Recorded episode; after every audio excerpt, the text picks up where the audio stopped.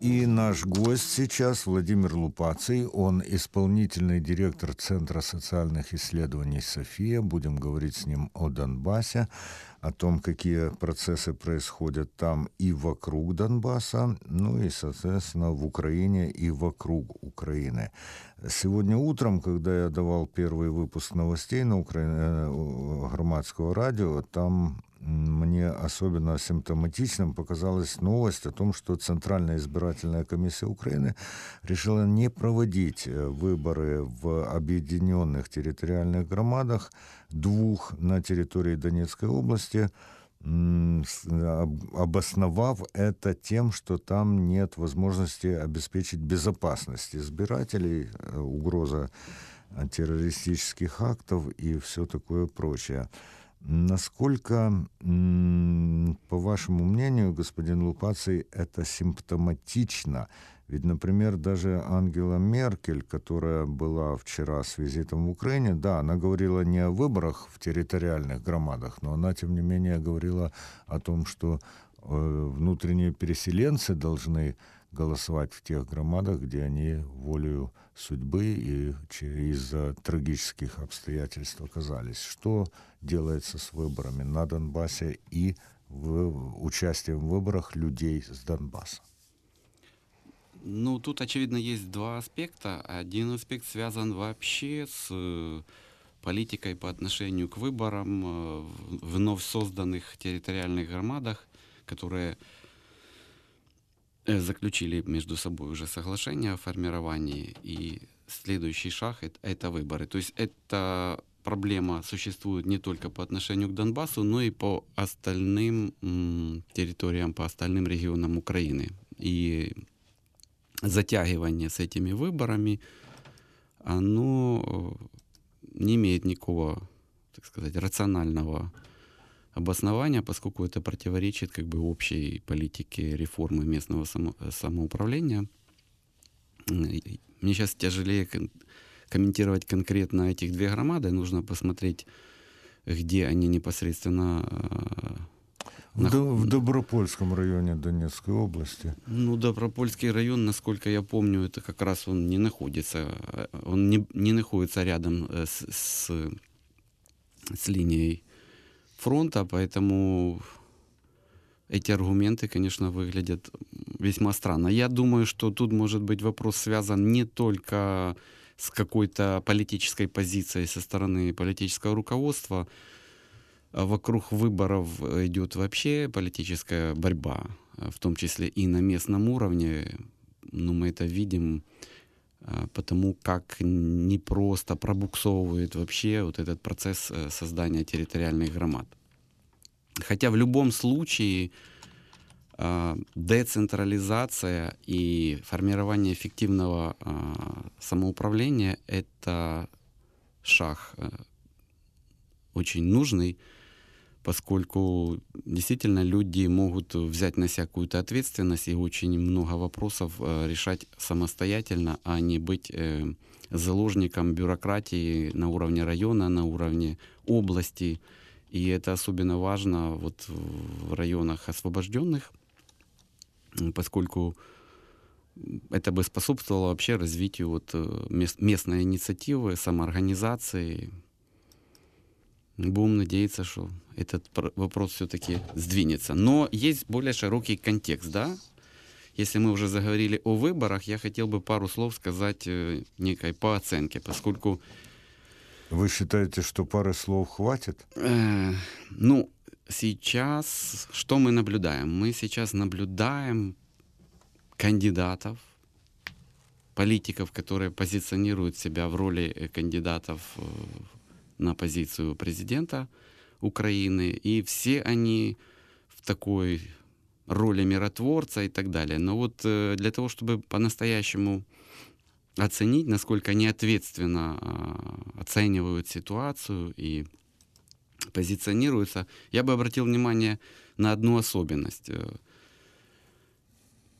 у нас уже утвердилась такая позиция в информационном пространстве со стороны этих кандидатов. Сначала, а первым спикером в этом вопросе, конечно же, был Владимир Владимирович Путин, который задекларировал, что он не ожидает никаких э, улучшений и изменений в вопросе урегулирования конфликта до выборов. То есть, грубо говоря, он задекларировал позицию некой паузы, искусственной паузы. Фактически это, вопрос, это происходит э, по, политизация этого вопроса, потому что миллионы людей, которые являются заложниками, которые страдают от, это, от продолжения этого конфликта, от того, что он не вошел даже в фазу э, как бы устойчивого перемирия или прекращения огня.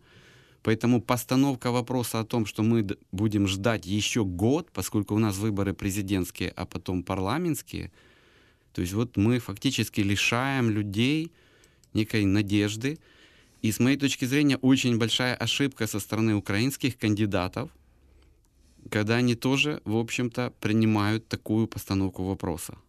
И для Украины очень важно э, не смотри, выви, вывести вопрос урегулирования, вопрос э, продолжения Минского процесса и нормандского формата, вывести за рамки этой политизации.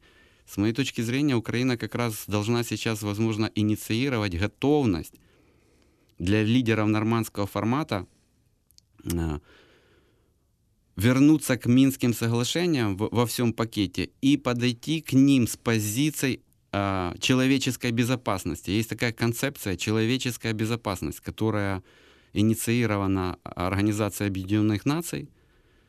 Э, все участники форм, э, нормандского формата и Украина, и Россия, и Франция, и Германия являются членами ООН и так далее. И очевидно, что уже пришло время посмотреть человеческими глазами на этот конфликт, а не только глазами геополитических игроков, ястребов и так далее. Исполнительный директор Центра социальных исследований «София» Владимир Лупаций сейчас в студии программы э, «Киев-Донбасс» на Громадском радио. Вы можете позвонить 0800 750 490, поставить господину Лупацию собственный вопрос. Звонки бесплатные как с мобильных, так и со стационарных телефонов. Но если по каким-то причинам вы не хотите, чтобы ваш голос звучал в эфире, милости прошу писать нам на Viber 067 67 404 76. Я тогда ваш вопрос или комментарий зачитаю. Человеческая безопасность, казалось бы, э, концепция, которая должна быть близка всем, кто относит себя к человечеству. Но почему ее у нас пока что, судя по действиям, в том числе украинских политиков, не воспринимают?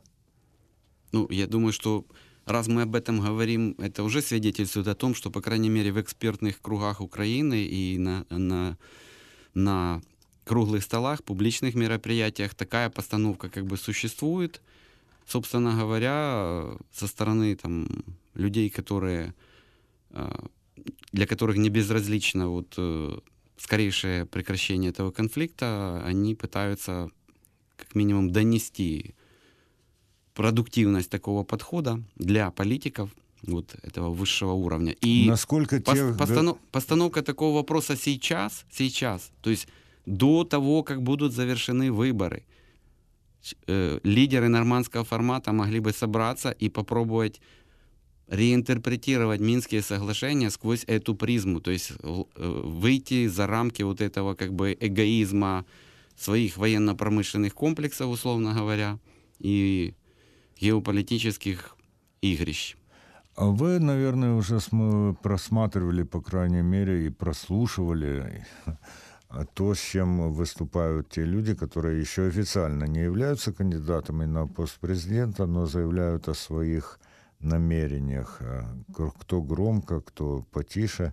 Тем не менее, насколько, по вашему мнению, господин Лупаций, адекватно отражена тематика Донбасса и мирного урегулирования в программах или начерках программ, которые мы сейчас слышим? Ну, я же э, говорю, то есть в данном случае, конечно, доминируют э, все-таки политики, это такие политические животные, и они работают в режиме предвыборной кампании. Для меня, говорю, один критерий. Если, что, что бы они ни говорили, но если у них нет инициатив в этом вопросе до выборов, потому что все обещают, мы что-то сделаем, когда придем к выборам. Хотелось бы услышать как минимум хотя бы продуманные, продуктивные инициативы до выборов. Вот это глав, главный критерий. Но тут мы можем говорить не только об украинской стороне, потому что не все зависит от украинской стороны. Тут э, мы как раз имеем противоположную сторону, которая тоже в процессе выборов, собственно говоря, заявка о том, что в ДНР будут проведены, в ЛНР будут проведены выборы, а, именно и выборы как республиканских органов, так называемых Донецкой и Луганской республики. В общем-то, это я считаю, что на самом деле это фактически попытка выйти за пределы Минских соглашений. Мы тут говорили о странах нормандского формата, но тем не менее есть еще одна страна, руководитель которой совсем недавно начал активно высказываться по поводу урегулирования в Донбассе. Беларусь? Да, это О чем это свидетельствует? Очень... Ну, во-первых, я хочу обратить внимание, я думаю, что здесь тоже, э, во-первых, э, хотелось бы услышать официальную позицию со стороны Украины, просто реакцию. Угу. Потому что я думаю, что Украина должна быть благодарна любым инициативам, которые направлены на урегулирование этого конфликта. Mm-hmm. То есть вообще участие страны и признание проблемы этой проблемы не только для Украины, но и для континента, для европейской безопасности, это плюс. То есть чем больше стран как бы будет более активно относиться к этому конфликту, тем, тем лучше.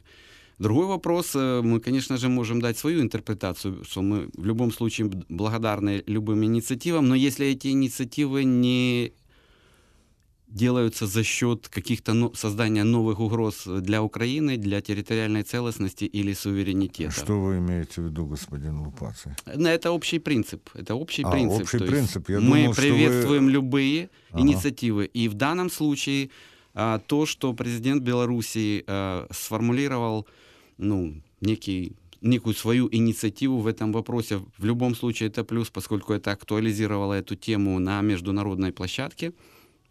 Это раз. Второе, а, я думаю, что, э, во-первых, это не первый раз э, сделал президент Беларуси. Я где-то месяц назад был на одной международной конференции, где как раз были представители Беларуси. Они акцентировали внимание на весь пакет э, таких инициатив со стороны Белоруссии.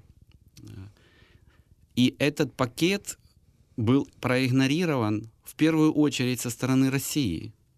То есть даже такие достаточно мягкие э, какие-то шаги со стороны Белоруссии, на них просто был ноль, э, ноль реакции. Это тоже как бы показательно, потому что он, он свидетельствует э, о том, кто хочет э, установления мира, а кто не хочет установления мира. Поскольку Беларусь все-таки является партнером для России, и не просто партнером, это страна, которая входит э, в союзное государство – вот, поэтому такая позиция со стороны России как бы не, не в лучшем свете, то есть ее вот эти имидж миротворца как раз дискредитирует. Дискредитирует. С другой стороны, мы можем предположить, что раз они перебывают в союзных и не только в союзнических, но и в союзных отношениях, то господин Лукашенко действует, если не по поручению, то, по крайней мере, с согласия российского руководства. Ну, тут есть как бы более широкий контекст, э, связанный с тем, что как, какова тактика России в вопросе э, перспектив миротворческой миссии на Донбассе, состава э, стран, которые могут принять участие в этой миссии и так далее. И в этом плане Россия очень активно готовится и пытается мобилизовать э, представителей ОДКБ, стран ОДКБ, организации по коллективной безопасности вот, в СНД. Угу. С расчетом, в общем-то, попытаться через э, страны, на которые у них есть влияние, или которые оглядываются на геополитический курс э, Российской Федерации, то есть подготовить вот этот э, корпус, корпус миротворцев, и таким образом иметь дополнительные активы. То есть они готовятся к, даже к той ситуации, которую на сегодня официально они категорически отвергают. Они отвергают э, саму идею миротворческой миссии полноценной, которая бы касалась всей территории, которая бы действительно могла раз четыре года переговоров показывает, что ключевая проблема — это отсутствие доверия. Э, в этой ситуации действительно миротворческая миссия могла бы как минимум Э, выступить гарантом того, что мы бы получили прекращение огня. Это то, что ждут люди и на оккупированной территории, и на подконтрольной территории. Да я думаю, что и многих граждан Российской Федерации, в общем-то, они не разделяют эту агрессивную позицию политического руководства Российской Федерации по отношению к братскому народу. Владимир Лупаций, напомню, он исполнительный директор Центра социальных исследований «София» в студии программы «Киев-Донбасс» на Громадскому радио. И у нас есть э, вайбер, на который можно написать господину Лупацию 067-6740-476, поставить вопрос или высказать мнение о том, о чем мы говорим. А также есть телефон прямого эфира 0800 750 490. Воспользуйтесь э, этим номером. Звонки бесплатные. Можете авторитетного аналитика спросить о том, о чем вы считаете нужным спросить. Итак, э, официально избирательная кампания не началась, тем не менее многие политики высказывают свое мнение, получаем постоянные новости. Вот я сейчас буквально на «Украинской правде» прочитал, что госпожа Тимошенко сделала предложение Вакарчуку, Гриценко и Садовому.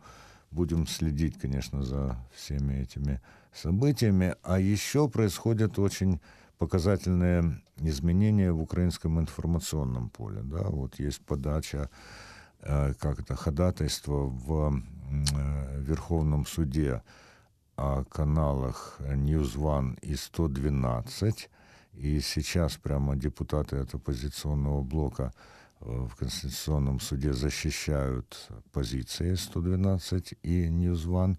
Насколько вам кажется, вернее, кажется, аналитику не кажется, насколько по вашим наблюдениям, господин Лупаций, будет э, напряженная борьба в информационном поле? Не только обсуждения и выдвижения обсуждения альтернативных тезисов, но именно попытка зачистить его под нынешнюю власть.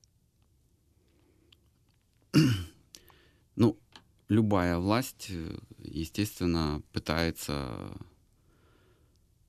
нарастить свои медиаресурсы, условно говоря, и таким образом, как все зависит от того, как, какая политика. То есть про, проактивная политика, если у, у власти есть проактивная политика и так далее, то она как раз не занимается там каким-то блокированием и так далее. Но тут кроме, тут, тут все-таки нам нужно сохранять баланс в оценке ситуации в информационном пространстве. Потому что есть вопросы, связанные с борьбой основных кандидатов, власти и так далее. А есть процессы, которые не зависят от текущей ситуации и даже от этой предвыборной кампании. Это как бы вопросы, связанные вообще, ну, как бы с некой социальной ответственностью медиа э, в части национального единства, социальной сплоченности, поддержание определенной политической э, культуры дискуссии, потому что если медиа, условно говоря, подыгрывает, мы, мы, мы понимаем, что сейчас во всем мире, и Украина в этом плане не исключение, идет сдвиг в сторону популизма. То есть как бы политики-популисты, они как бы блистают, и медиа для них является в этом плане как бы ключевым инструментом. Но как бы тут есть определенная роль медиа, насколько они все-таки организуют корректный диалог, не, не допуская, условно говоря, дискуссий, которые по факту, по факту, мы сейчас говорим, ну, в медиа работают э, компетентные э, журналисты, эксперты, они прекрасно понимают э, вес каждого слова и насколько эти слова или же какой-то дискурс может приводить к ксенофобии, к нарастанию межнациональной розни и к различным расколам. Как вы считаете, вот эти три явления или процесса, они в ходе избирательной кампании имеют шанс на то, чтобы э, ну, их разогнали до опасных пределов? Здесь, здесь двойная ситуация. То есть, с одной стороны, конечно же, политики будут вести себя безответственно. Я же сказал, они действуют вот на уровне политических инстинктов. Э, и с другой стороны, я думаю, что те политики, которые будут все-таки э, занимать радикальную, провокационную позицию, я думаю, что они могут и получить и обратный эффект, поскольку есть тоже определенный уровень понимания в обществе, где, где политики отстаивают свою позицию, а где, собственно говоря, они выступают в роли провокаторов и подстрекателей. Поэтому я бы предостерег этих политиков от э, вот такой позиции.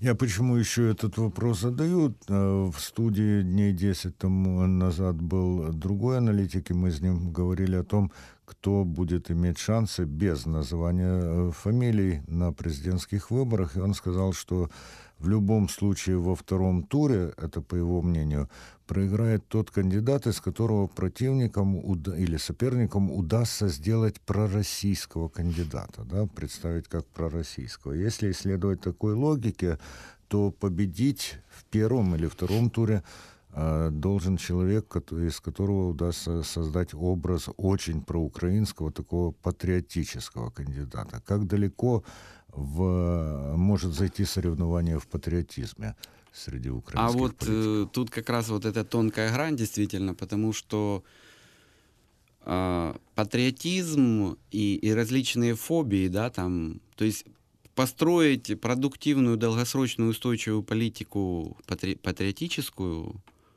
проукраинскую, опираясь исключительно, скажем, на такую, как бы, русофобскую риторику, оч, очевидно, не получится, потому что тут будут сразу же использованы аргументы, которые в, в медиа будут выстраивать кандидату ну, образ такого радикала, фашиста и так далее, и так далее. То есть вот, собственно говоря, основной дискурс информационной войны, он же строился на том, что в Киеве победила хунта и так далее. Поэтому нужен новый патриотизм, то есть патриотизм, который культивирует э, открытую идентичность в Украине, открытую к будущему.